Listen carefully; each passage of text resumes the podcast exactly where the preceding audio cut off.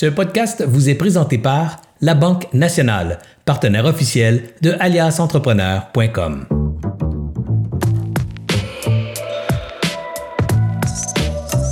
Bonsoir, ici Anthony d'Alias Entrepreneur. Aujourd'hui, j'ai la chance d'animer cette grande discussion avec mon partenaire Serge Beauchemin.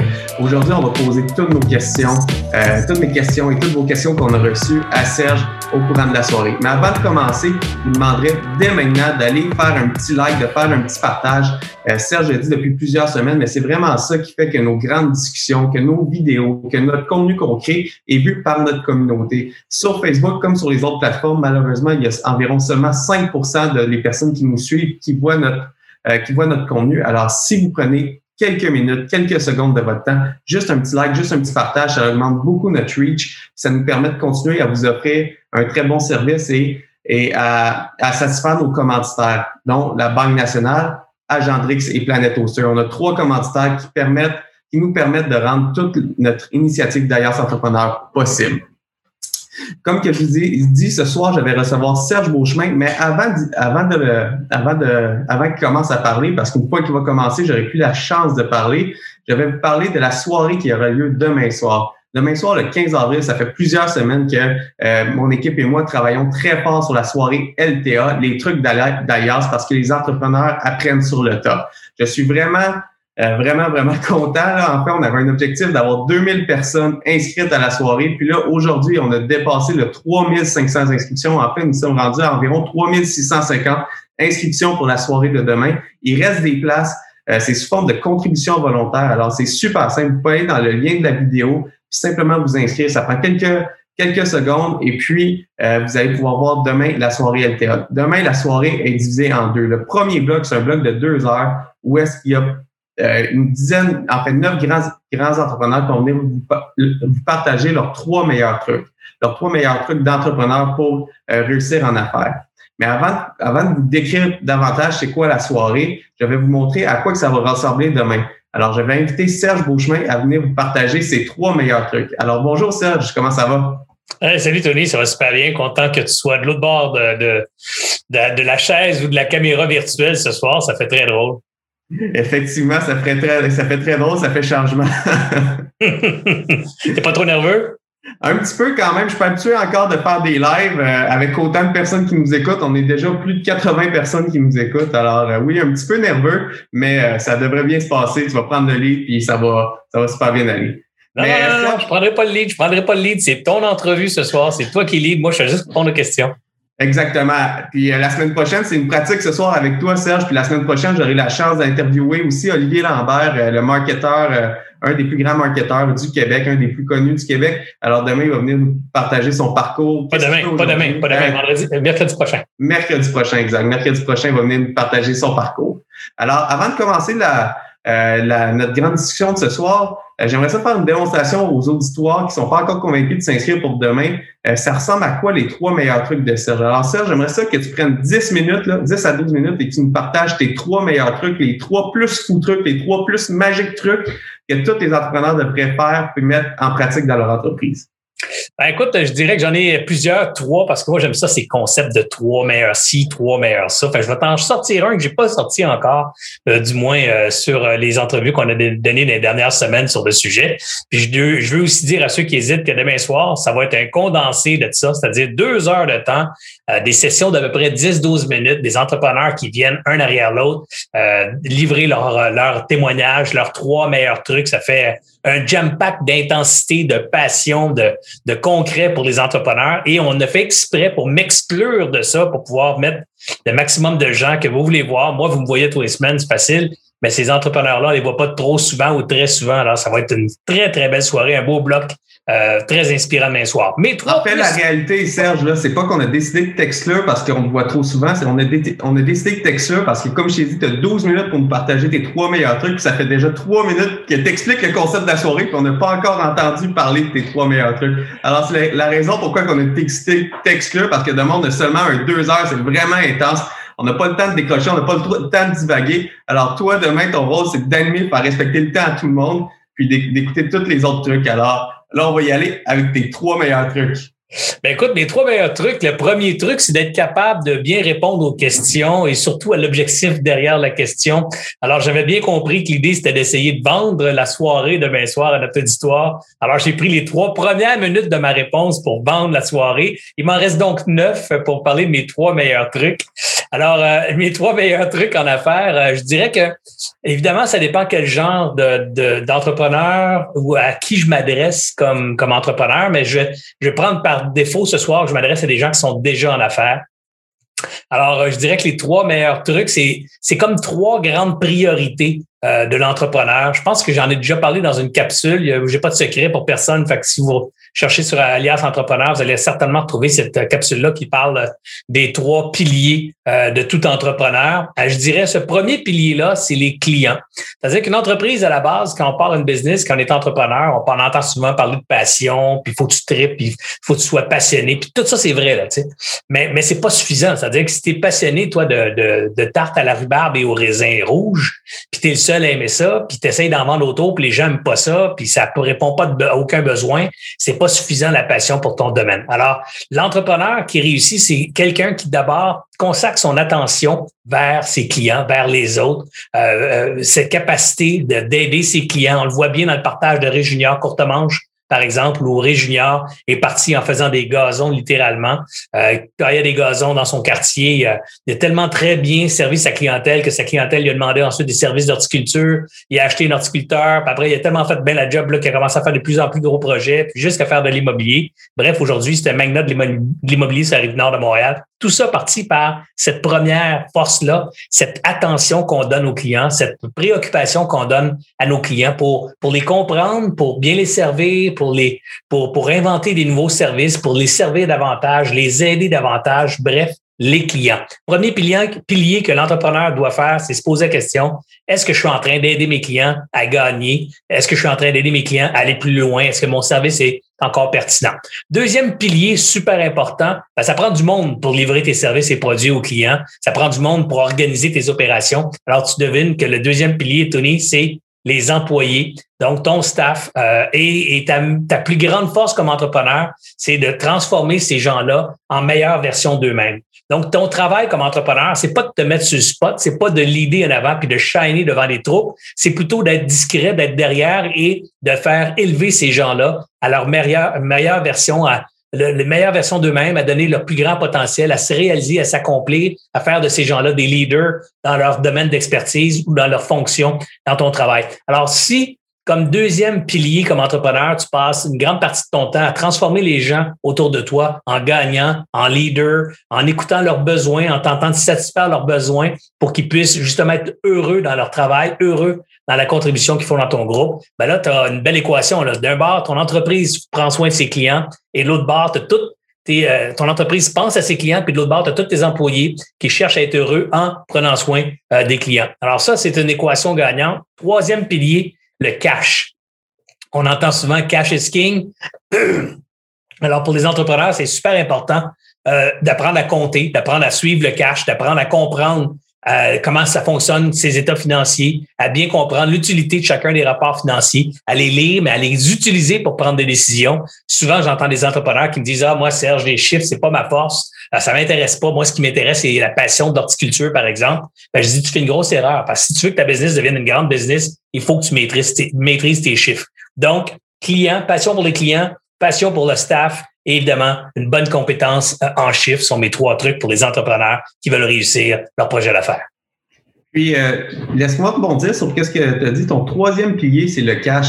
Mais euh, contrairement à la croyance populaire, là, c'est pas pour que l'entrepreneur s'en mette plein les poches. Le cash, c'est ça qui permet de faire rouler la business, c'est ça qui permet de, de quand, que les, quand la marée arrive, de résister puis de surmonter comme avec la, crise économique qui vient d'arriver. Si on n'avait pas de cash, si on n'avait pas de fonds de roulement avant le début de la crise, si la marge de crédit était pleine, ça aurait été dur de passer au travers de la crise, fermer les portes. C'est pas, pas toujours évident. Se revirer de base, ça prend du cash. Alors, c'est pas seulement pour se mettre il faut arrêter de penser que l'entrepreneur, ça prend du cash dans le compte de banque pour s'en mettre plein les poches. C'est vraiment pour surmonter la crise.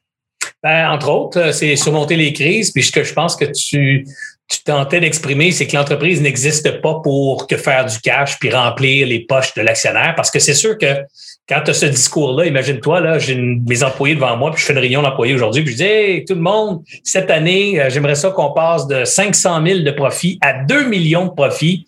Euh, j'ai une maison que je veux m'acheter en Floride, puis j'aimerais ça pouvoir la payer cette année. Puis je me suis commandé une Ferrari. Alors, tu sais, là, pour payer ça, là, j'ai besoin qu'on quadruple nos profits. Go la gang! Alors, évidemment, un discours comme ça, ça il n'y a personne qui va accrocher là-dedans. Mais il y a des entrepreneurs qui pensent que parce qu'ils disent pas, que les employés verront pas, que c'est ça qu'il y a dans la tête. Alors ça, cette façon-là de gérer ton entreprise pour ultimement t'enrichir, t'en mettre plein les poches, puis ultimement exploiter tes clients comme tes employés, c'est pas la bonne façon. En tout cas, c'est pas ma façon à moi de faire des affaires. Ma façon de faire des affaires, quand je parle de faire attention au cash, c'est de s'assurer que ton opération est rentable, que ton opération génère le juste profit. Et le juste profit, ça veut aussi dire pareil comme un bon père de famille, d'être capable de mettre de l'argent de côté pour les temps plus difficiles, donc que ton entreprise puisse capitaliser certains actifs, puisse investir dans son développement, donc dans le développement de son staff, dans le développement de ses infrastructures, dans le développement de son marché, euh, donc qu'elle puisse continuer à croître, parce qu'une entreprise qui ne croit pas, c'est une entreprise qui est condamnée à mourir à cause simplement du calcul de l'inflation. Alors donc les prix vont monter année après année. Si toi tu grandis pas, tu prends pas de croissance, ben, ça veut donc dire qu'à tous les années, perds de ton pouvoir d'achat, tu payes des employés de moins en moins cher parce que tu les augmentes pas, mais le coût de la vie augmente. Alors, l'écart entre le panier moyen et leur salaire diminue. Bref, c'est ça, Tony, faire de l'argent, c'est de faire le juste profit, celui que tu devrais faire dans ton industrie pour être compétitif, pour être performant par rapport aux autres joueurs de ta compagnie, de ton industrie. Et je trouve que tu le, tu le résumes très bien, puis c'est pour ça que je voulais t'amener à parler de ça, parce que souvent on voit euh, Serge Beauchemin, le dragon qui a réussi, mais euh, tu m'as toujours enseigné comme la soirée LTA, on va refaire un bond vers la soirée LTA, euh, ça vient de tes enseignements que tu me dis, c'est le but, c'est pas de le vendre à 2000 dollars pour pour s'en mettre plein les poches, c'est de le vendre à un juste prix pour que le client soit content. La mission d'ailleurs, c'est de respecter notre mission, c'est d'aider un maximum d'entrepreneurs et des entrepreneurs qui ont plus d'argent, il y en a qui ont moins d'argent. On s'est dit, si tout le monde donne un montant qui est juste correct pour la soirée, on va y arriver à la fin. Ça va être un juste prix, puis à long terme, on va réussir aussi comme organisation. Euh, c'est une des très belles apprentissages que, que tu m'as enseigné à maintes reprises, puis je, voulais que tu, euh, tu, partages ça ce soir avec toute l'auditoire. Alors, la première partie, c'est vraiment comme que vous venez de voir pour la soirée LTA, c'est les trois trucs que neuf grands entrepreneurs, dont Réginier Courtemanche, Nicolas Duvernois, Dominique Brown, Christiane Gervin, Isabelle Chevalier, Bruni Surin, Stéphane Achard. Euh, il m'en manque deux.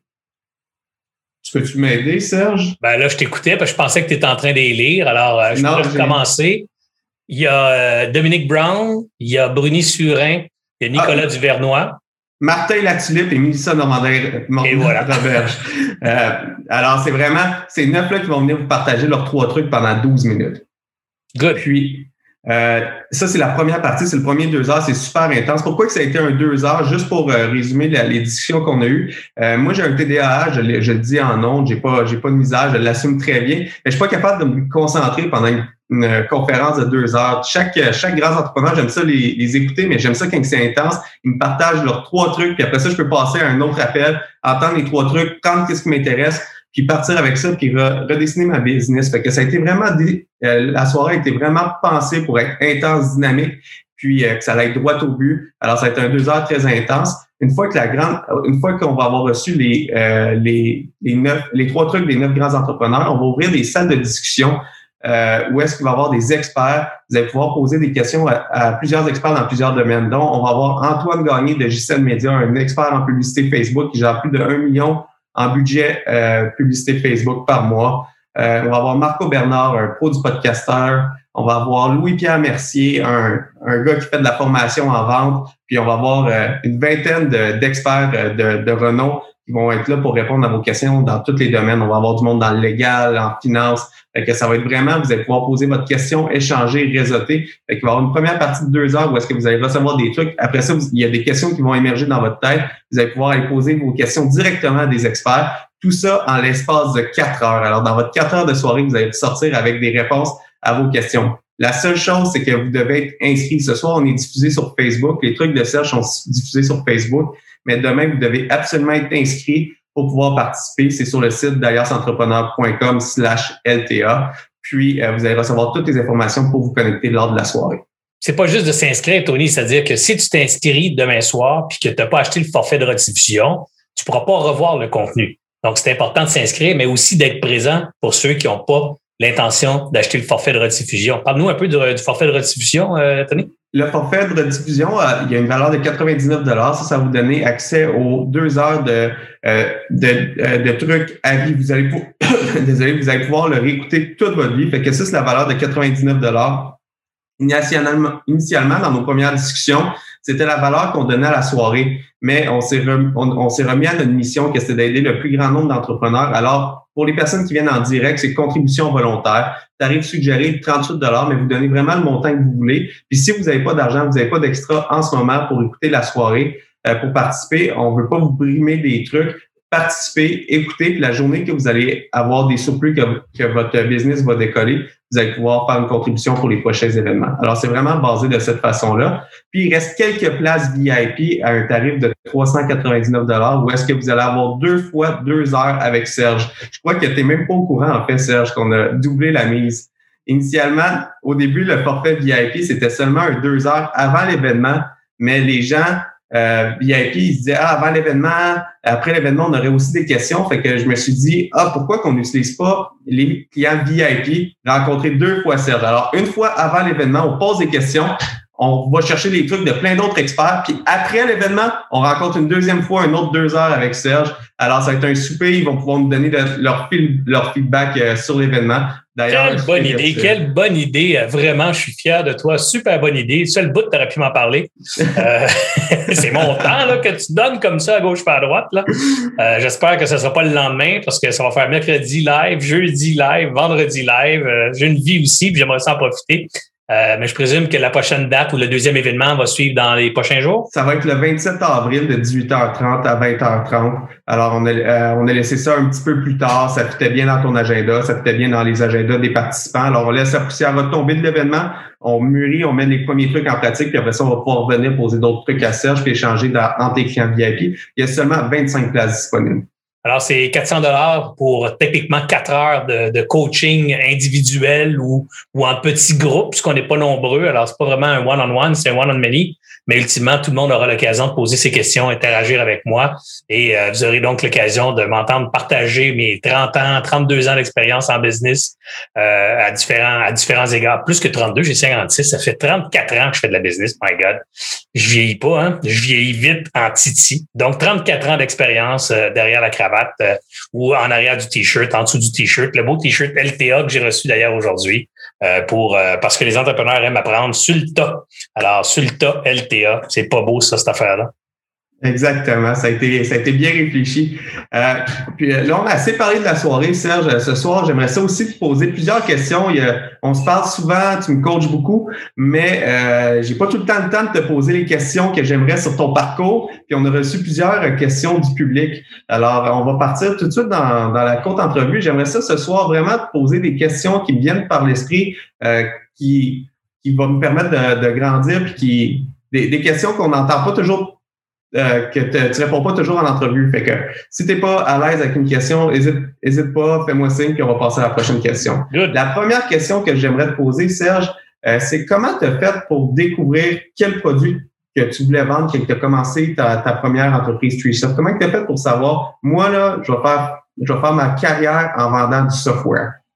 Ben, écoute, ça a commencé d'abord avant ça. Ça a commencé avec euh, moi, je vais faire une carrière en, en vente, en informatique. sais, moi, j'étais un tripeux de technologie. Il euh, faut se remettre dans le temps. Là, genre en 81, euh, les premiers IBM PC sont arrivés sur le marché. J'ai 16 ans. Euh, j'ai, euh, je me suis acheté ce qu'on appelait à l'époque un ZX 81. C'est un Sinclair. C'est un, petit ordinateur qui avait un code mémoire vive là-dedans. Puis on tripait mon chum et moi faire de la programmation dans, sur cet ordinateur-là. Donc, c'était vraiment très nouveau, très trendy la technologie. J'ai commencé à travailler comme vendeur dans une boutique informatique. J'ai eu beaucoup, beaucoup de succès au point où j'ai décidé de pas compléter mon cégep puis de prendre une année sabbatique pour euh, pour euh, pour m'enflouer les poches entre guillemets me renflouer le compte de banque parce que c'était pas mal payant mon affaire. Et euh, ben, j'ai tellement aimé ça que je suis jamais retourné à l'école. Fait que j'ai fait deux ans trois ans comme vendeur.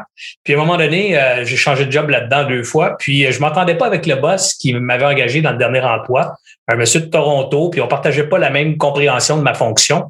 Alors j'ai dit écoute sais tu quoi? Si t'es pas content euh, aller travailler ailleurs puis ciao bye puis j'ai raccroché puis je me suis dit oups en juillet 87 j'ai plus de job Mais je me suis dit, j'ai plus de job, qu'est-ce que je peux faire? Puis rappelle-toi, je suis trip sur la techno, je suis bon vendeur. Ma conclusion, ça a été de dire, ben, écoute, je peux vendre pour les autres, je peux certainement vendre pour moi. Et je connaissais la technologie. Puis moi, je pense là, que ce qui va dominer le monde de la technologie dans les prochaines années, c'est le software. Et là, si on se remet dans le temps, ben dans ce temps-là, on vendait du hardware, donc des ordinateurs, des Macintosh, des Apple II, des Apple IIc, Apple III, toutes sortes de machines.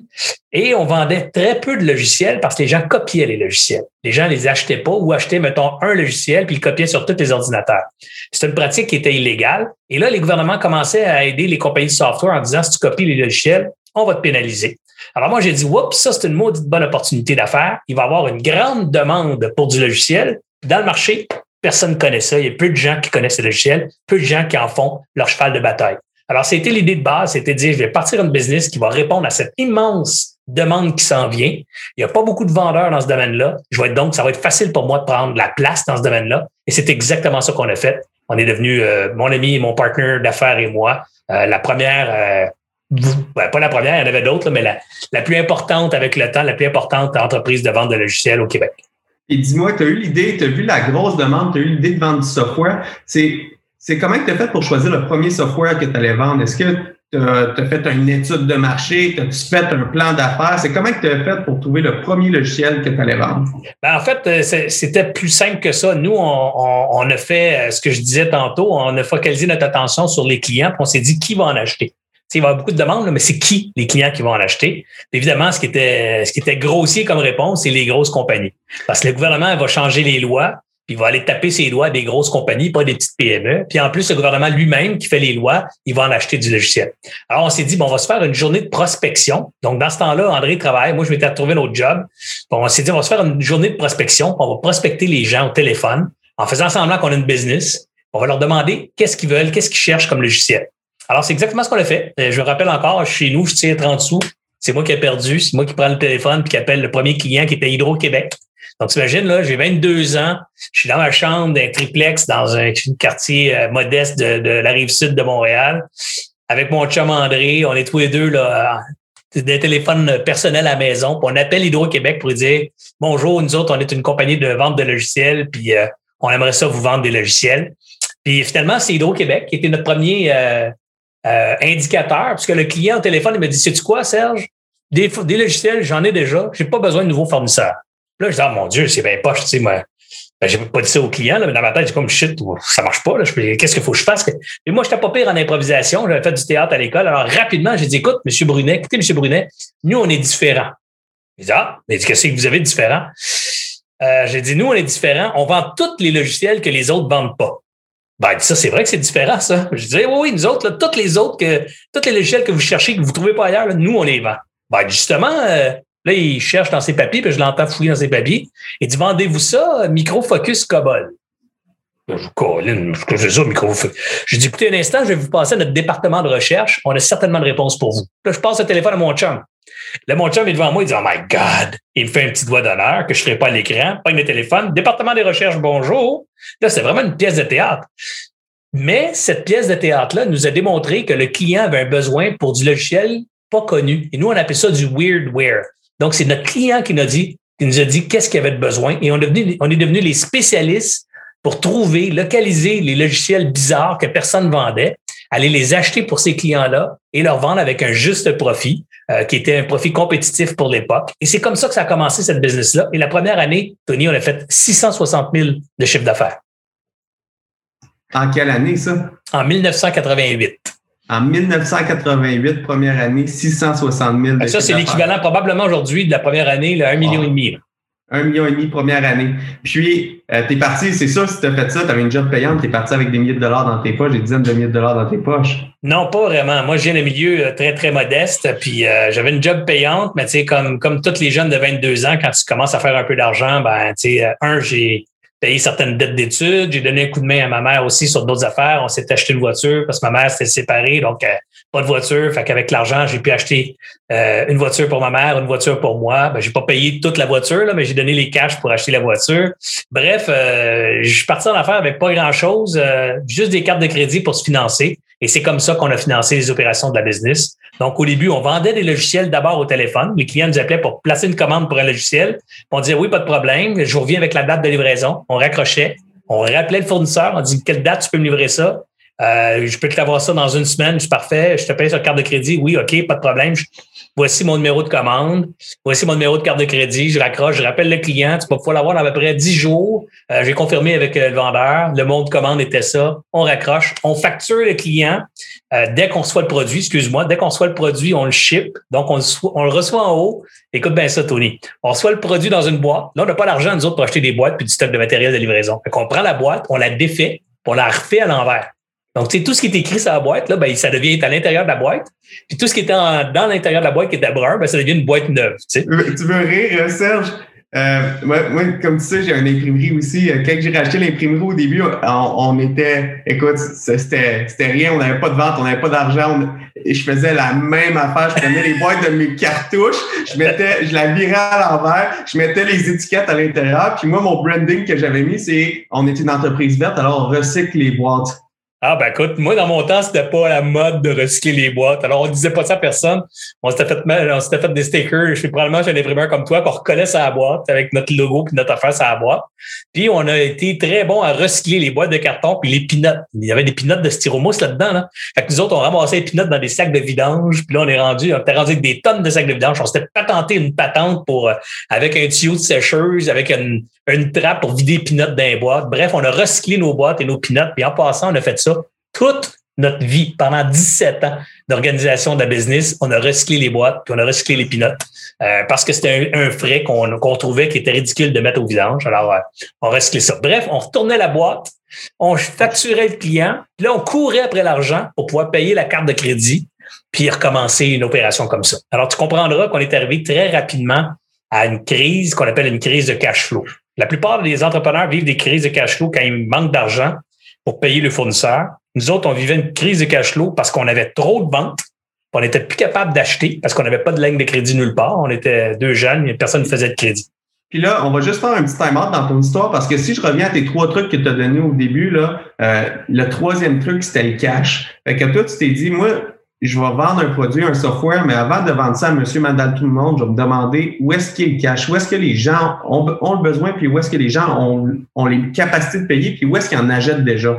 Alors, tu as vraiment mis en pratique ta première, ton premier conseil, mais je suis sûr à l'époque que c'était pas aussi bien formulé. Alors, les entrepreneurs. Non, non, c'était pas formulé du tout. C'était juste euh, un réflexe d'affaires que qu'on a développé André et moi en étant bon vendeur. Tu sais, s'il y a un bon talent qu'on doit développer quand on commence à faire de la business, c'est le talent de la vente parce que tu es forcé d'en faire. Tu, sais, tu vas falloir que tu vendes ton idée à des financiers, à des banquiers, à des employés que tu vas vouloir embaucher. Il faut que tu leur vendes ton projet à des clients que tu veux recruter. Il faut que tu leur vendes ton idée, ton, tu sais, ton service. Alors, définitivement, définitivement, le talent de vendeur, c'est un des bons talents qu'on doit se cultiver. Et bref, euh, suivre l'argent, été un des premiers réflexes. Pour nous, c'était vital. Tony, on n'en avait pas. Donc, sais, pour nous, la collection des recevables, c'était une fonction prioritaire dans l'entreprise. On envoyait la facture, c'était, mettons, net 30 jours. Mais au 25e jour, on avait Lise qui appelait le client pour dire Avez-vous reçu notre facture? Et est-ce que vous allez être en mesure de payer le chèque dans cinq jours? Euh, si oui, on peut envoyer quelqu'un chercher le chèque? Parce que nous autres, on a besoin de l'argent, il fallait qu'elle revienne vite. sais. Alors là, le gars dit Non, non, on va vous mettre dans le poste. Non, non, non.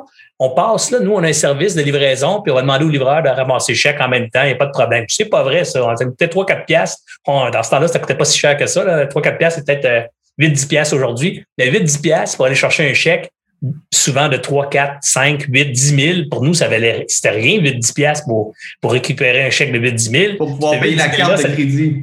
Ça, payait, ça permettait de payer la carte de crédit pour continuer à faire des achats. Puis ce qui est beau aussi, le crédit, c'est quand tu le payes, il augmente.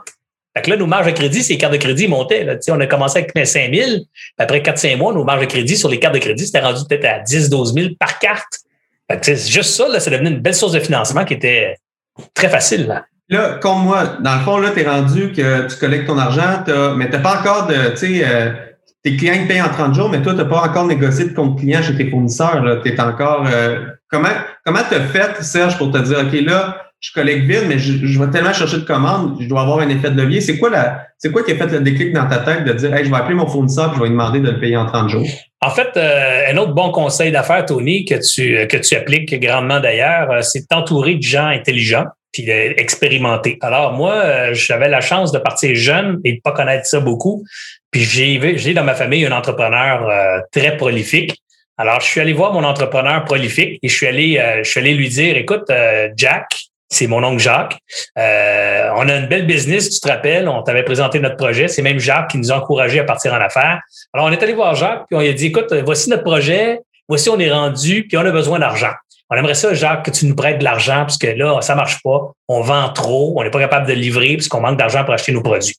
Et Jacques, il nous a dit une super bonne leçon. Donc, c'est pour ça que je te dis, il faut aller voir des gens expérimentés. Jacques, il vendait des meubles, il connaissait rien au logiciel, il connaissait rien à la technologie.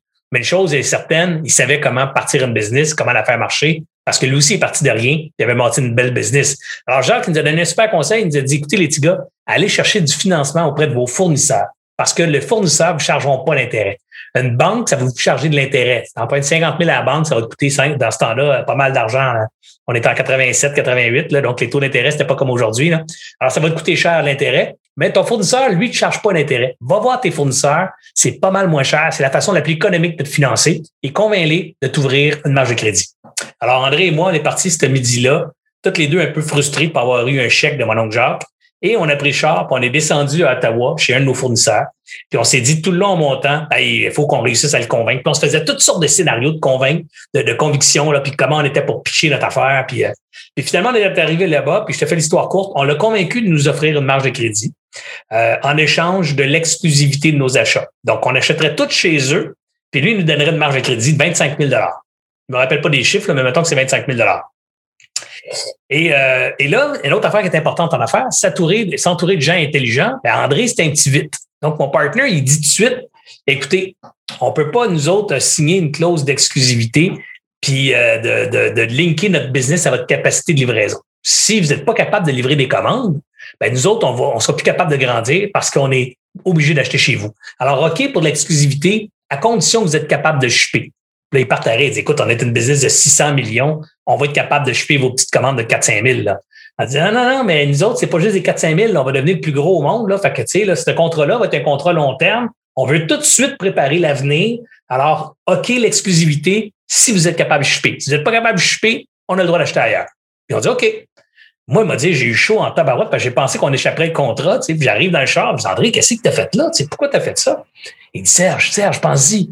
Quand on va défoncer notre marge de crédit, ils ne voudront plus nous shipper de stock. S'ils ne peuvent plus nous shipper de stock, on va pouvoir acheter ailleurs. Ah, ça, c'est brillant.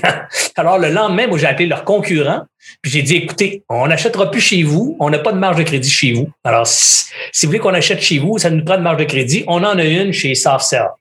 Euh, c'est Frantech que ça s'appelait. Là, ils disent, ben voyons, non, ils appellent Frantech. Frantech, il confirme effectivement qu'on a une marge de crédit.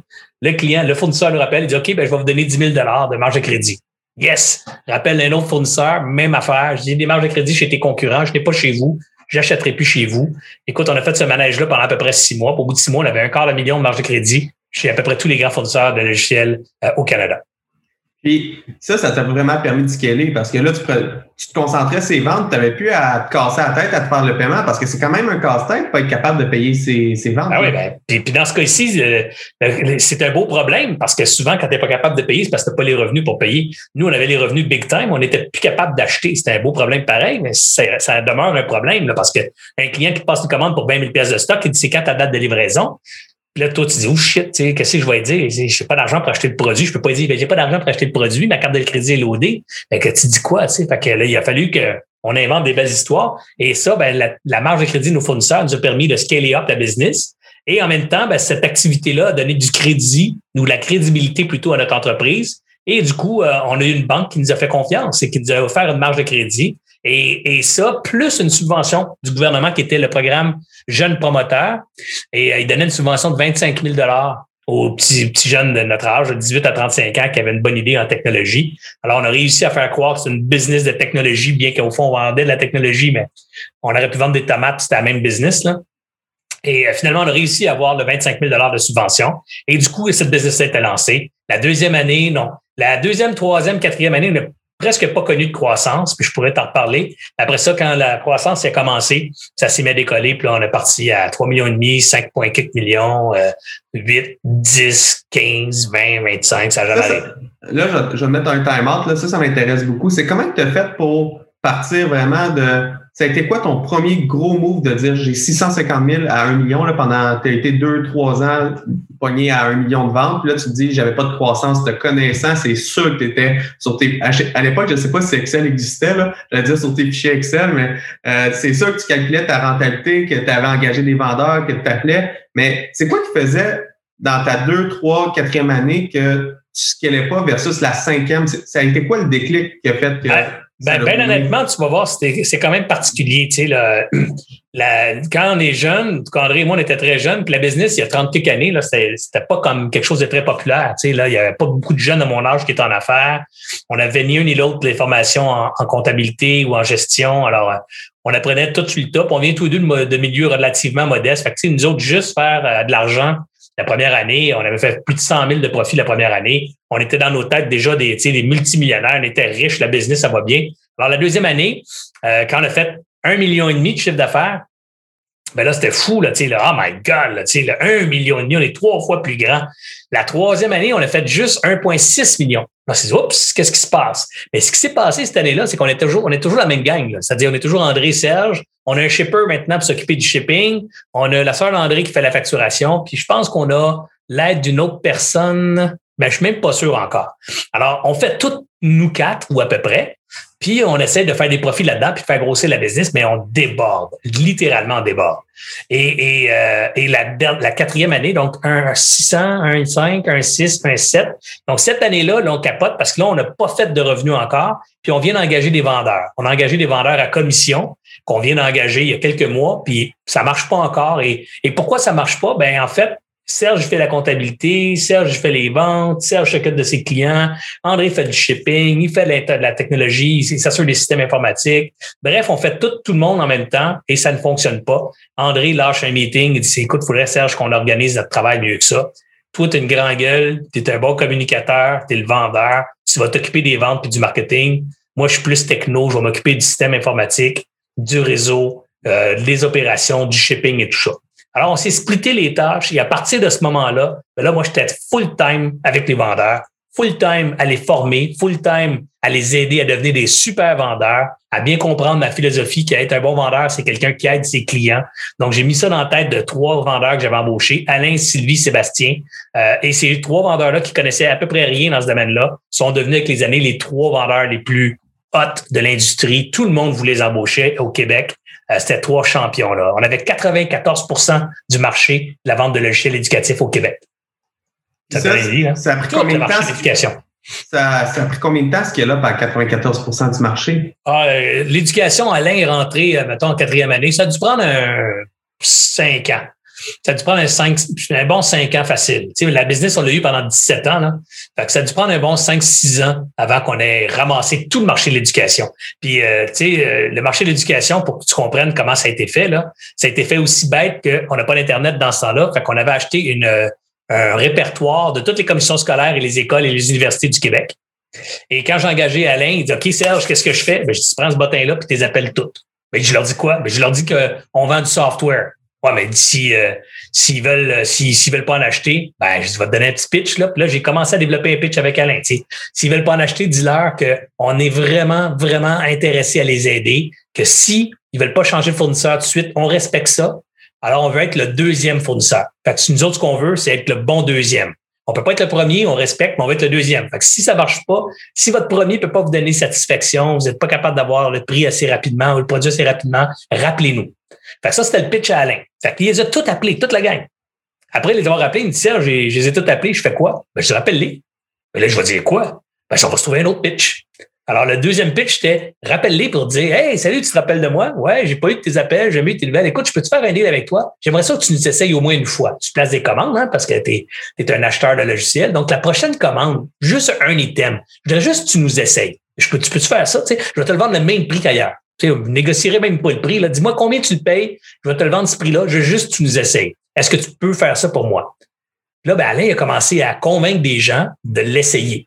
Puis évidemment, quand la commande a rentré, je peux te dire qu'on pédalait en tabarouette pour s'assurer que tout soit sa coche, qu'on n'échappe rien, puis que tout soit parfait. Puis là, ben, tout était parfait. Puis Alain, comme c'était un gars dévoué pour ses clients, ben, en plus, Écoute ça, Tony, mais en plus, Alain, il mettait souvent des boîtes dans son char, puis ah, il partait à 4 heures du bureau, puis il allait porter quand c'était des écoles ou des commissions scolaires pas loin, il allait porter en fin de journée lui-même pour serrer les mains aux clients, puis venir porter le logiciel pour avoir la chance de créer un contact avec.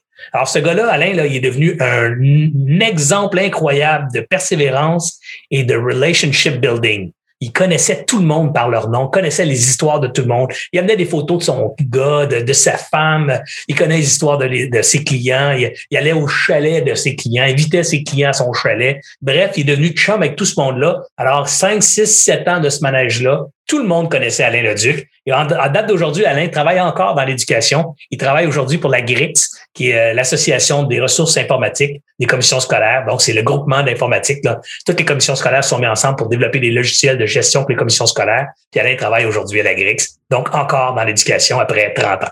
Puis ça, on voit que ça revient à ton premier truc que tu as donné au début de tes trois grands trucs, c'était satisfaire son client, d'y aller puis de développer une relation. Louis Junior, il dit exactement la même chose. C'est beaucoup plus facile de garder un client qui commande un peu plus que de développer un nouveau client puis aller chercher une nouvelle commande. Tout à fait, tout à fait. Puis, puis un client qui est content quand tu réussis à dépasser ou à, instaurer une relation avec lui. Moi, je disais toujours à un client, à mes, à mes vendeurs, écoutez, les, l'équipe, si vous avez développé une relation avec un client, c'est la même, une, une, vraie relation, pas une relation fake, mais une vraie relation d'amitié et de, je dirais, de proximité avec ton client. Ton client, là, quand il va se faire appeler par un concurrent pour vendre un produit, qu'est-ce que ça va être sa réaction? Sa réaction, ça va être de te rappeler pour te dire, écoute, euh, tu me vends euh, WordPerfect ou euh, Microsoft Word à 389 pièces là. Ton concurrent vient de m'appeler puis il est capable de me faire 375. Ben, évidemment, qu'est-ce qu'on disait? Premièrement, merci de m'avoir appelé puis laisse-moi deux minutes, je vais aller appeler mon fournisseur. C'est pas normal qu'un concurrent puisse te faire moins cher. Là, il raccrochait, pognait le téléphone, appelait le fournisseur, puis on brassait la cage au fournisseur. Comment ça, il peut le vendre moins cher? Comment ça, j'ai pas le meilleur prix? On a un gros acheteur, puis on négociait, puis on chialait. Puis plus tard, cette, cette pratique-là a donné naissance à des négociateurs professionnels. Donc, on a engagé des négociateurs. Donc, le travail, c'était de négocier les meilleurs prix chez nos fournisseurs pour être capable d'avoir les meilleurs prix pour nos clients. Mais tu vois, cette idée-là, c'est que là, les clients, parce qu'ils étaient des amis, nous appelaient au lieu de donner la commande ailleurs, même si le prix était moins cher, parce qu'ils voulaient encore faire affaire avec leurs amis. Donc, ils nous appelaient et disaient, si tu peux me le faire au même prix qu'ailleurs, je vais continuer d'acheter chez toi. Puis nous autres, au lieu de dire oui, oui, oui, pas de problème, on dit, attends, je vais aller vérifier. Parce que s'il y avait une os dans moulinette, c'est-à-dire que si le concurrent le vendait en bas de son cost pour tenter de nous déplacer, on le disait au client aussi. On disait au client, ben, écoute, tu vends de l'électricité, tu vends des bouquins, tu vends des chandails, tu vends des services professionnels, tu ne vends pas en bas de ton cost, tu les vends avec une certaine marge de profit. Ben, ben, ce produit-là, moi, là, il me coûte 358. Je peux pas te le vendre à 345. Il l'achète à 300, il te le vend à 345 parce qu'il veut me tuer, il veut, il veut me voler la vente, mais il ne pourra pas maintenir ce prix-là. Je suis le plus gros au Québec, là, puis il me coûte 358. Alors, je suis prêt à te le vendre, mais pas 358. Il faut aussi que je fasse des profits. Parce qu'il faut que je paye mon salaire, le salaire du gars qui va te le shipper. Euh, tu connais la game, là. Fait qu'il faut que je te fasse un juste profit. Alors, si je t'avais dit, il me coûte 358, je vais te le vendre 700 pièces, tu penses-tu qu'il aurait été content? Ben non. Alors, il était capable de concevoir une notion de juste profit. Et dans ce temps-là, le juste profit, c'était peut-être 20 de marge brute, donc de marge de profit sur la vente du produit. Et il trouvait ça acceptable. Alors, souvent, il payait plus cher parce que j'avais été authentique, transparent, vrai. Il payait plus cher pour continuer à maintenir une relation d'affaires avec moi que de, faire affaire avec un concurrent qui, avait des pratiques déloyales je crois qu'il y a quelque chose de plus dans ce que tu dis, c'est qu'il y, a le service aussi, parce que euh, même si c'est dans des grosses corporations, que euh, c'est des gros systèmes, quand tu es capable d'offrir un bon service, ça fait toute la différence chez la personne qui place la commande. Si j'appelle Serge demain matin, puis Serge, je sais qu'il va me livrer mon produit dans le temps qu'il va dire, fait qu'il ne me comptera pas une entrée, il ne me dira pas que je, vais l'avoir dans une semaine, qu'il va me livrer dans trois semaines. S'il me livre dans trois semaines parce qu'il y a eu une erreur, il va m'avoir appelé après quatre jours, après sept jours, puis il va m'expliquer qu'est-ce qui se passe parce que ça, des fois, tu n'es pas en contrôle. Toi, tu achètes à gauche, tu revends à droite. C'est ça ta business tree soft, là. Tu es un revend.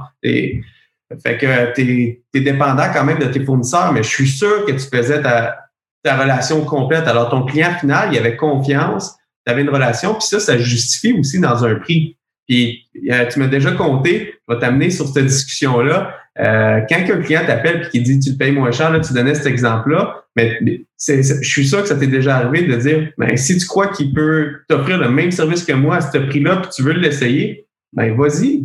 Ben oui, ben oui. Puis en passant, cet exemple-là que je t'ai raconté, tu, je vais te la, tu me permets de le citer, mais c'est un exemple où c'est un contrat de plusieurs millions de dollars d'achat de logiciels par année avec une grande institution financière montréalaise ou québécoise plutôt. Et euh, mon vendeur est allé, euh, il m'avait demandé d'aller donner un coup de main dans ce compte-là parce qu'il dit on est en train de perdre la, la, commande. C'est une commande annuelle à un concurrent de Toronto qui nous le vend, qui vend à notre client en bas du COS. Alors, euh, moi, je suis allé voir le client, j'ai dit exactement ça. Puis lui, il me répond, ben, écoutez, Monsieur Beauchemin, on comprend bien ça, mais si vous savez que nous autres, si on sauve 3 sur sur 2 millions, ben, c'est beaucoup d'argent, puis c'est l'argent qu'on se doit de sauver. Je dis ouais, mais là, vous prenez juste le coût d'acquisition. Vous oubliez tout l'ensemble du service et de l'offre de service qu'on a autour. Là, vous pensez juste que vous allez sauver 3% sur 2 millions, donc 60 000 juste sur ce bout-là. Mais vous avez oublié que nous autres, on fait aussi le service pour la gestion de vos licences. Quand la licence va changer, il y a toutes sortes de promotions là-dedans. On va vous aider à économiser parce que vous allez avoir les meilleurs packages. Bref, je fais mon pitch de valeur ajoutée qui était dans le service qu'on vendait. Et il répond toujours en disant non, écoute, euh, moi, je veux payer le moins cher. Ben, j'ai écouté, pas de problème. Qu'il en soit ainsi, je vous fais une promesse, une prévision, vous allez revenir chez nous. Vous allez revenir chez nous parce que vous n'aurez jamais le service qu'on avait chez nous et vous allez vous ennuyer de ça. Je t'ai jamais posé la question, tu avais quel âge à cette époque-là, puis ton client avait quel âge pour le fun? Ah, écoute, euh, j'ai probablement 35 ans dans ce temps-là, puis mon client a à peu près le même âge que moi. OK. je pense que tu avais tout trouvé légèrement prétentieux. Ben, c'est exactement ce qui s'est passé, en fait, parce qu'il s'appelle Glenn. Je ne donnerai pas le nom de famille là, pour pas l'intimider, mais il s'appelle Glenn. Et euh, six mois, ça a pris six mois. Six mois après, Glenn nous rappelle. Puis regarde bien ce qui s'est passé pendant les six mois. Mon vendeur Sébastien a continué à donner du service, même si on vendait plus. Là, le client commençait à se trouver un petit peu gêné parce qu'on l'appelait pour dire hey, il y a tel nouveau programme qui vient de sortir, euh, tu as tant d'ordinateurs, tu devrais profiter de tel programme. Puis il dit, ben, comment ça, je suis pas au courant de ça? Ben, je te l'avais dit, tu ton autre fournisseur, il ne donne pas ces affaires-là. Ouais, mais dis, pourquoi toi, tu me donnes? Ben, c'est parce que je t'aime beaucoup, puis je pense à toi, puis euh, je, veux, je veux être certain que tu aies un bon service, puis j'aimerais ça que tu reviennes chez nous un jour. Il dit, ouais, mais tu sais, euh, vous avez perdu peut-être l'année prochaine. Ouais, ben, c'est ça, je me prépare pour l'année prochaine, tu sais. Puis, euh, fait Sébastien continue à donner du service, puis à un moment donné, au bout de six mois, on l'a appelé le client pour une histoire où il perdait 150 000 155 000 sur un, nouveau programme de licence. Puis il y avait une date limite pour appliquer. S'il n'appliquait pas ce programme-là pour des mises à jour, ben c'était tout bas, il perdait l'escompte le possible. Puis dans leur cas, c'était 155 000 Alors, Sébastien a appelé le client puis il a dit ces affaires-là. Puis là, le client, il croyait pas que son autre fournisseur, il avait pas dit ça. Alors, Sébastien a dit, appelle ton autre fournisseur, puis check, tu vas voir, il va te donner la même réponse que moi. Finalement, il appelle l'autre. L'autre n'est pas au courant il donne la merde à l'autre. L'autre appelle Microsoft. Microsoft confirme. Il, rappelle notre client en disant ben je m'excuse, on l'avait pas vu passer. Euh, vous savez, nous on vend pas juste du software, on vend aussi plein d'autres affaires. Bingo, c'est ce qu'on voulait entendre. Il nous rappelle puis il a dit écoutez, ils vendent pas juste, ils connaissaient rien dans le software. Vous avez démontré que vous étiez capable de faire une bonne job. On va vous redonner le contrat. Venez nous voir, on aimerait ça négocier. Puis quand je suis retourné le voir, Glenn, il me dit, Serge, quand tu es parti de mon bureau il y a six mois, on s'est regardé et on a dit, il est coquille, pas à peu près ce gars-là. Tu. Puis finalement, ben, tu avais raison. Euh, le service que vous avez donné est exceptionnel. On est content de revenir chez vous. Let's talk about price. Alors là, on a sorti la feuille, puis il a fallu qu'il paye plus cher pour qu'on fasse des profits qui étaient des justes profits. C'est pas gênant de défendre des profits quand ils sont justes. C'est gênant de défendre des produits quand ils sont exorbitants. Puis euh, dis-moi, Serge, à l'époque, tu vendais seulement du software. Est-ce que ça t'a déjà tenté de diversifier ton, ton concurrent que tu parles? Vendait euh, probablement du hardware aussi, puis euh, probablement de la formation, puis d'autres choses. Mais toi, là, en vendant du software, c'est quand tu as décidé que moi, je garde le focus à vendre du software, je deviens le meilleur à vendre ça, versus de dire, tu sais, c'est facile en affaires, là, moi, je vends, je vends des tasses puis euh, à côté, il y a des assiettes, je me mets à vendre des assiettes. Après ça, ah, il y a des, il y a des tables, il y a ci, il y a ça. Comment tu as fait pour garder le focus et dire moi je veux devenir le, le meilleur au monde dans ce point? En fait, c'est comment tu as fait pour garder le focus? Ah, c'est, exactement la, la, question qu'on s'est dit, c'est pourquoi on est en affaires, puis c'est quoi notre vision long terme, c'est quoi notre vision dans 10, 15 ans d'ici? Et nous, on était convaincus que 10, 15 ans plus tard, la guerre des, des ordinateurs serait finie ça serait pas. Il y a dans mon temps, là, des ordinateurs, il y en avait toutes sortes de marques. Puis tout le monde se battait. Là, là, puis pas tout il n'était pas tout sur Windows. Tu en avais sur du Windows, tu en avais sur du. Euh, je me souviens plus des systèmes d'exploitation, le PCM. Euh, puis là, j'invente des mots quasiment, là, je m'en rappelle plus, mais il y avait différents systèmes d'exploitation. Il y avait le Mac, il y avait Lisa, il y avait. Euh, l'Apple 3, il y avait l'Apple 2. Euh, juste chez Apple, tu avais trois, quatre sortes de, de, systèmes d'exploitation. Bref, c'était compliqué. Nous autres, on se disait, la game, là, on n'achète pas un ordinateur parce que c'est parce que c'est IBM puis que c'est en DOS. On achète l'ordinateur parce que le logiciel qu'on a besoin pour régler nos problèmes d'affaires, il tourne sur un IBM PC. C'est pour ça qu'on achète un IBM PC. Alors, cette vision-là, nous autres, ben, quand les gens commençaient à dire on aimerait ça acheter du hardware chez vous, on était très tentés. Je me rappelle qu'on avait reçu une commande par un acheteur qui nous aimait beaucoup pour une affaire comme 150 laptops. Alors, 150 laptops, à l'époque, là, à 2000 quelques pièces le laptop, c'était une maudite belle commande, tu sais. Puis, euh, puis André puis moi, on a hésité, puis après, on s'est dit non, on ne vendra pas de ça parce que si on vend les 150 laptops, puis qu'il y en a là-dedans 10, 12 qui ne marchent pas, ils vont venir. Ils vont venir tout de suite, ça va être pas pire, on va pouvoir les retourner et les, les échanger. Mais s'ils reviennent dans huit mois, sur les 150, ça en a 15 qui reviennent dans huit mois, puis que la technologie, à tous les six mois, elle change. Dans huit mois, réparer ça, ça va être un paquet de troubles. On n'a pas l'équipement pour réparer ça, on n'a pas l'expertise pour réparer ça, on ne pourra pas les échanger pour les mêmes modèles parce que dans six mois, dans huit mois, les modèles risquent d'avoir changé. On va être fourré avec euh, ces machines-là. Il faudrait donc commencer à escompter les retours dans notre prix pour savoir qu'il va, il va en venir 10 Donc, au lieu de me coûter 1000 pièces, il va me coûter donc 1100 pièces. Tu, tu calcules tout de suite que tu vas en prendre 1 sur 10. Bref, au lieu de faire ce calcul-là, on n'avait pas l'expertise, pas les connaissances. On s'est dit, si on embarque dans ce game-là, que c'est des gros chiffres, on connaît pas ça, on risque de se planter. Puis en se plantant, on va perdre le focus qu'on maîtrise mieux que quiconque et une business dans un domaine qu'on maîtrise tellement bien,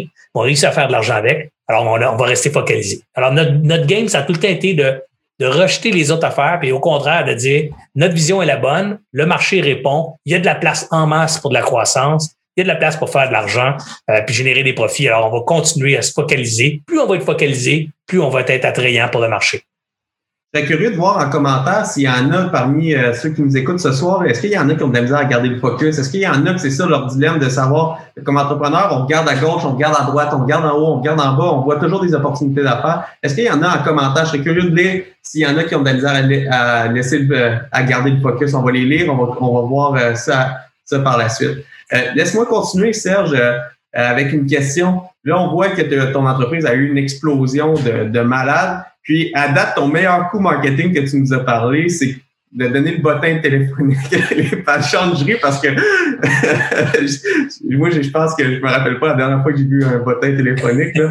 mais ton meilleur coup marketing jusqu'à ça, c'est de donner un bottin téléphonique. Mais est-ce qu'après ça, dans ta, dans ta grosse explosion des, des ventes, il y a eu d'autres bons coups marketing? Que ah, il y a eu des très bons coups marketing parce que, tu sais, chez nous, on disait que l'important, c'était de bâtir des relations avec nos clients. Puis on était parmi les premières firmes à, à créer des, euh, de l'expérience avec les clients. Donc, on faisait pas juste du marketing, on voulait faire des, des stunts avec nos clients, des, des, des soirées festives, des soirées différentes. Fait je te donne une coupe d'exemples, particulièrement euh, autour des, des, tournois de golf, parce que dans le temps, les tournois de golf, c'était couru par la, la, clientèle euh, québécoise. Tout le monde faisait son tournoi de golf. Alors, je, te, je te raconte deux, deux expériences. Une, c'est qu'on on était commanditaire d'un des grands tournois de golf, le plus grand tournoi de golf du Québec était l'Association canadienne de l'informatique et les informaticiens et les informaticiennes du Québec, la, l'ACI, ou la, il me semble que c'est ça, l'ACI, ou l'AQC, je me rappelle pas, peu importe, c'était une grosse bébelle. Écoute, c'était cinq euh, tournois, cinq terrains de golf, 144 joueurs en même temps sur chacun des terrains, fois cinq terrains. Euh, tout ça à la chute parce que les terrains étaient proches les uns des autres. Et ça faisait du monde à la messe. OK? Il y avait du monde en tabarouette là-dedans. Puis là, on pouvait être commanditaire. Puis toute l'industrie complète était commanditaire là-dessus. Puis là, tu donnais, mettons, 10 000 là, de commandite. Puis ce que tu avais comme privilège, là, c'est que tu avais ton logo sur une grosse pancarte à l'entrée du, du tournoi de golf. Puis là, tu avais commanditaire platine, or, argent, bronze, puis ceux qui n'ont pas d'argent. Puis ceux qui n'ont pas d'argent sont tous en bas. Dans moi, j'appelais ça le pepperoni sur la pizza. Là. Alors, on était toutes des petites tranches de pepperoni sur une grande, grande, grande pizza. Et là, on s'est dit, c'est poche parce qu'on paye de l'argent, puis personne ne nous voit. Tout le monde s'en fout. Euh, ils viennent ici pour le golf, puis les, les commanditaires, ils sont pas capables de les nommer. Alors, j'ai dit, on va faire un autre deal à la place. On va inscrire toute l'équipe des ventes au complet, toute l'équipe des ventes internes, donc tous les gens qui prennent des commandes au téléphone, tous les gens qui vont voir les clients, tous ceux qui ont du temps qui pourraient prendre off. On va garder le minimum au bureau. On va tous les équiper avec des chandails jaunes serins. Parce qu'à l'époque, jaune serin, c'était une couleur qui était flashée, qui était à mode chez les jeunes. Personne portait du jaune serin fluo. Là. Nous autres, on a dit ça, c'est trendy. Let's go, chandail jaune serin avec la puissance d'une équipe qui était notre logo. Fait qu'on s'est fait faire la puissance d'une équipe sur des chandails jaune serein avec des belles casquettes bleues royales qui fitaient avec le jaune serein. Puis j'ai habillé toute mon équipe au complet avec ça. Fait qu'on était comme 24 personnes en jaune serein sur le terrain de golf. J'ai dit à mes gars, à mes employés, on va vous donner une coupe d'autres t-shirts de large, extra large, médium, puis vous les donnez à, des, à votre foursome. Fait que si dans votre foursome, quand vous allez jouer au golf, c'est des gens disent Hey, ben écoute ton t-shirt, j'en ai un pour toi, à condition que tu le portes à soir au souper. Alors, les, chaque personne devait donner trois t-shirts dans, soir, dans la journée. Alors, on s'est ramassé dans le souper avec 70 personnes qui avaient des chandails jaune serein dans le souper. Ça, c'est presque 10% des gens sur place qui promenaient avec un chandail de jaune de trois soft qui avait été euh, porté dans la journée. Donc là, on avait une méchante visibilité. Double à ça, on a appelé une compagnie de banderoles, tu sais, qui font tourner des banderoles les airs. On a payé la compagnie pour qu'ils fassent tourner une grosse banderole marquée la puissance d'une équipe, trois soft, la puissance d'une équipe, autour des terrains de golf. Il y avait cinq terrains de golf. On leur a dit à tourner autour des terrains de golf deux fois dans la journée. Donc, une fois au début du tournoi, puis quatre heures après, venez faire un autre tour. Alors là, écoute bien, tous les joueurs ont entendu pendant une heure de temps au-dessus de leur tête un avion qui tournait avec une banderole marquée la puissance d'une équipe. Tout le monde parlait de trois softs cette journée-là. Avec des chandails gros, euh, avec des chandails jaunes sereins partout. Écoute, on a tellement volé la vedette. tout le monde le soir parlait de notre avion, puis le stunt de notre avion, puis oh my God, vous avez été incroyable. Et ça, ça a frustré beaucoup l'association parce qu'on dit, vous avez même pas été commanditaire de l'événement vous avez eu toute l'attention. Alors, l'année d'après, pour s'inscrire, il fallait que tu signes une, dérogation, là, que tu refusais de faire du marketing dans leur événement autrement que par les programmes de commandite. Et ça, c'est une clause qu'ils ont mis à cause de nous autres, à cause de, cet événement-là. Puis c'est un gros événement, mais euh, je vais juste prendre quelques minutes à aller dans les commentaires. Rose Benny a dit qu'elle aussi a de la misère à, ce à, à rester focus. Marc Etienne dit la même affaire. C'est difficile de dire non. On a plusieurs commentaires, mais c'est vraiment important à rester focus puis vraiment se poser la question si la prochaine décision va vraiment impacter mon entreprise euh, à long terme ou si je vais juste perdre le focus puis partir dans une, dans une déraille. Ah, ben, c'est une bonne question, Tony, parce que la réalité, c'est le focus, là, c'est c'est le focus sur quoi? sais? Pas le focus sur juste le logiciel par principe. C'est quoi ton focus? C'est ton focus, c'est sur ta vision à long terme. Nous, notre vision à long terme, c'est que c'était le logiciel qui était le cœur de la décision stratégique d'un choix technologique. Alors pour nous, c'était ça qu'on croyait. On ne pouvait pas se mettre à vendre n'importe quoi, il fallait vendre ça. C'est ça qu'on croit. Mais dans ça, on a aussi fait de la formation, Anthony, on a fait du service conseil, on a fait de l'installation de software. Donc, pourquoi? C'est des nouveaux produits, mais c'est toujours autour du software on disait on vend du service logiciel. On vend du logiciel, on vous vend la formation pour utiliser le logiciel, on vous vend des techniciens pour les installer, on vous vend des programmes de, soutien en ligne pour vous aider à supporter vos usagers qui utilisent les logiciels. C'était tout le temps autour du logiciel et on disait, si une opportunité se présente, ça ne nous permet pas de nous rapprocher de notre vision, c'est que c'est pas une bonne opportunité. Là, j'ai une question à 1000 pièces qui me vient en tête, Serge. Est-ce que là, tu parles de la vision que tu avais. À l'époque, euh, ta vision, c'était de devenir le leader au Québec, je crois. Euh, est-ce que tu crois qu'avoir la vision d'avoir resté seulement devenir le leader au Québec et non devenir le leader au Canada assez rapidement dans ta croissance, ça t'a limité dans la croissance de ton entreprise? Tout à fait, tout à fait. Je peux dire ça maintenant aujourd'hui avec le recul. Puis euh, j'aurais pu le dire aussi 15 ans après avec ce recul-là, il y a après 15 ans dans the road, je me disais Oh mon Dieu, si on avait tout de suite, quand il était jeune, tout de suite vu grand, tout de suite vu l'Amérique du Nord comme marché potentiel, ça aurait tout influencé notre, notre stratégie de développement. Alors, au lieu d'embaucher du monde au Québec, puis de développer au Québec, puis de penser juste au Québec, tout de suite, on aurait commencé à dire, c'est où le prochain marché? C'est où le marché plus grand que le Québec? C'est à côté, c'est en Ontario. C'est deux fois plus gros qu'ici. Alors, on va avoir tout de suite des bureaux de vente en Ontario. Ça aurait été bien plus facile d'ouvrir des bureaux de vente en 88 puis 89 en Ontario que quand nous, on a décidé d'arriver en Ontario, ou là, quand on a décidé de s'installer là, il y avait déjà des concurrents pas mal solides en Ontario qui étaient évidemment beaucoup plus gros que nous autres. Le marché est deux fois plus grand.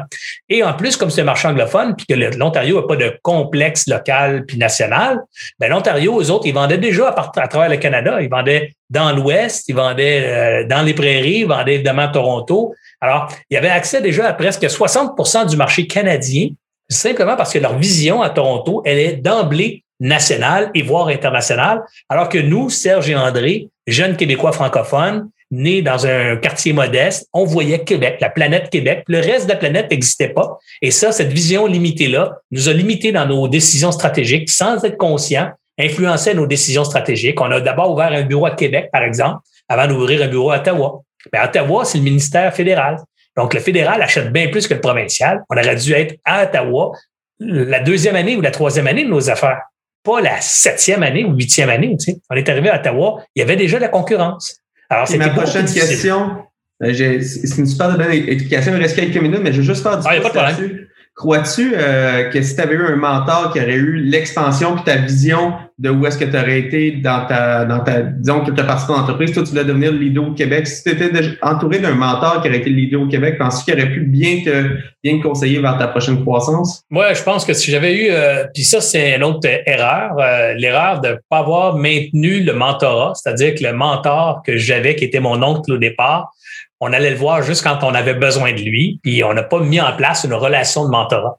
Une relation de mentorat, c'est un peu comme si tu crées en place un conseil d'administration. C'est plus compliqué un conseil d'administration parce que les gens deviennent responsables personnellement de certaines parties de tes créances. Alors, tu peux créer un, un comité aviseur. C'est ce que j'aurais dû faire. Créer un comité aviseur, inviter trois, quatre entrepreneurs chevronnés que je respecte dans mon domaine puis dans d'autres domaines, puis instaurer avec eux une régularité de réunions à tous les trimestres où j'ai présenté ma business, puis je viens me faire challenger. Là, j'aurais eu quatre personnes d'externes qui auraient dit Hey, c'est beau ta business, là, puis ça va super bien. Pourquoi tu vas pas en Ontario? Ben, ils m'auraient dit ça au bon moment. Alors que moi, cette question-là, ça ne juste pas posé. Les autres, euh, ça allait bien nos affaires. On faisait des profits. On était en croissance. On va devenir le Québec. Notre mission, c'était d'être le leader au Québec. Alors, tout allait bien. Mais quand on est devenu le leader au Québec, on a changé Québec pour Canada. là, quand on est arrivé au Canada, on dit, là, le timing n'est plus le même. Il y a déjà des joueurs, c'est plus difficile. On a pris une bonne place pareil au Canada, passant qu'on a vendu, on était troisième au Canada.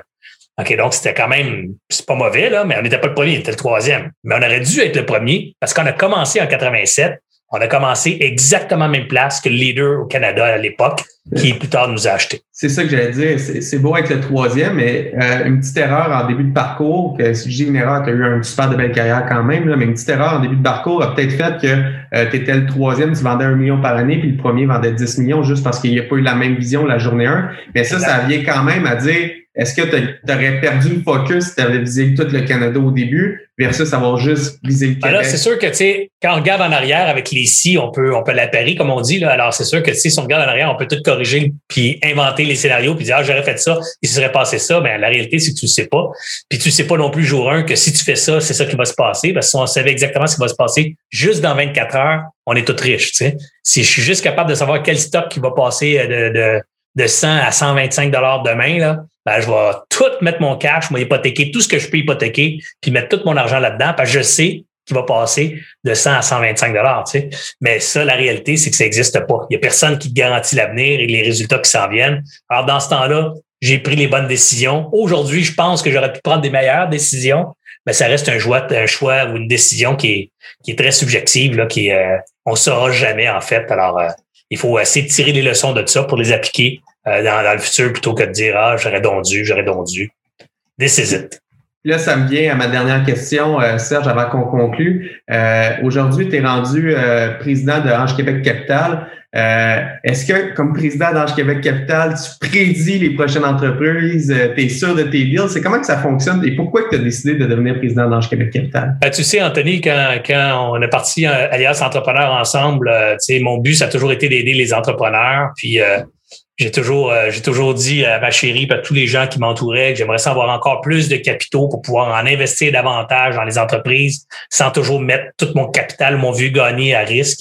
Euh, et la vie m'a envoyé euh, par hasard une opportunité l'année passée de prendre un mandat pour Ange Québec Capital et de les aider à lever une deuxième ronde de financement, donc un deuxième fonds. Et j'avais accepté que si je réussissais à lever le deuxième fonds, je prendrais la présidence du groupe. Et, euh, et c'est ce que j'ai réussi à faire. Euh, donc, j'ai réussi à conclure euh, une levée de fonds avec Ange Québec Capital pour, pour 60 millions. Et, et donc, maintenant, j'ai un fonds minimum de 60 jusqu'à 85 millions. Alors, dans les prochains mois, je, je continue ma levée de fonds pour peut-être monter ça jusqu'à 75, 80. Et donc, je vais avoir 80 millions ou 75 millions de dollars à, dé, à dé, déployer euh, dans les entreprises en démarrage du Québec. Euh, puis évidemment, si j'étais capable, Tony, de te dire aujourd'hui lesquels vont avoir du succès, c'est sûr que je vais mettre tout mon argent dans ceux-là.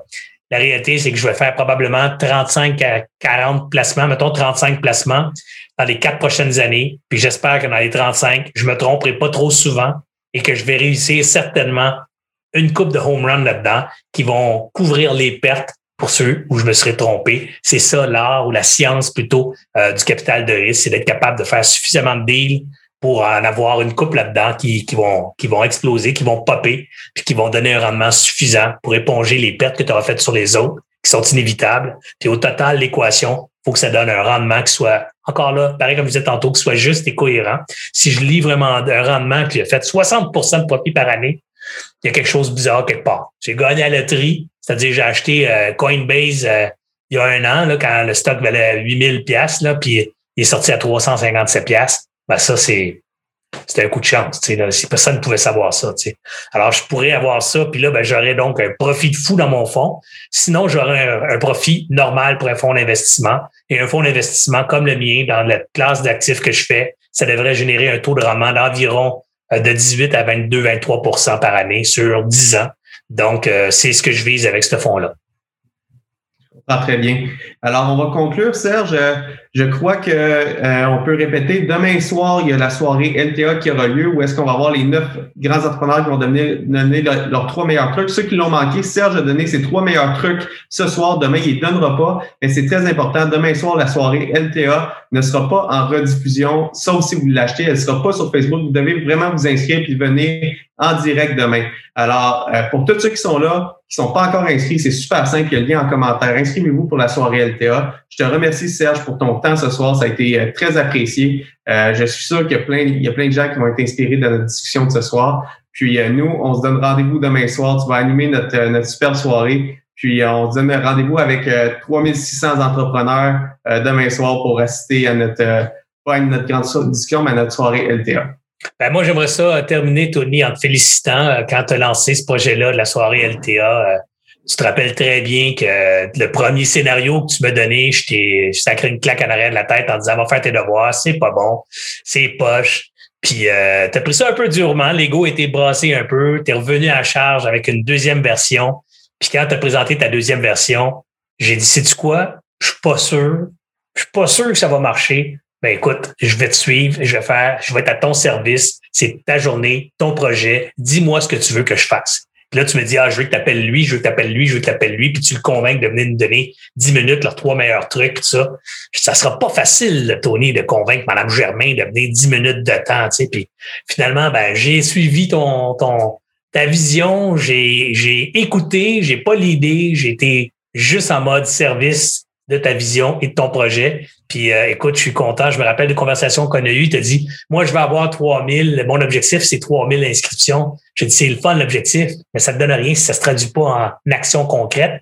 Fais-moi le plan. Fais le plan, Tony, de qu'est-ce que tu vas faire pour avoir 3000.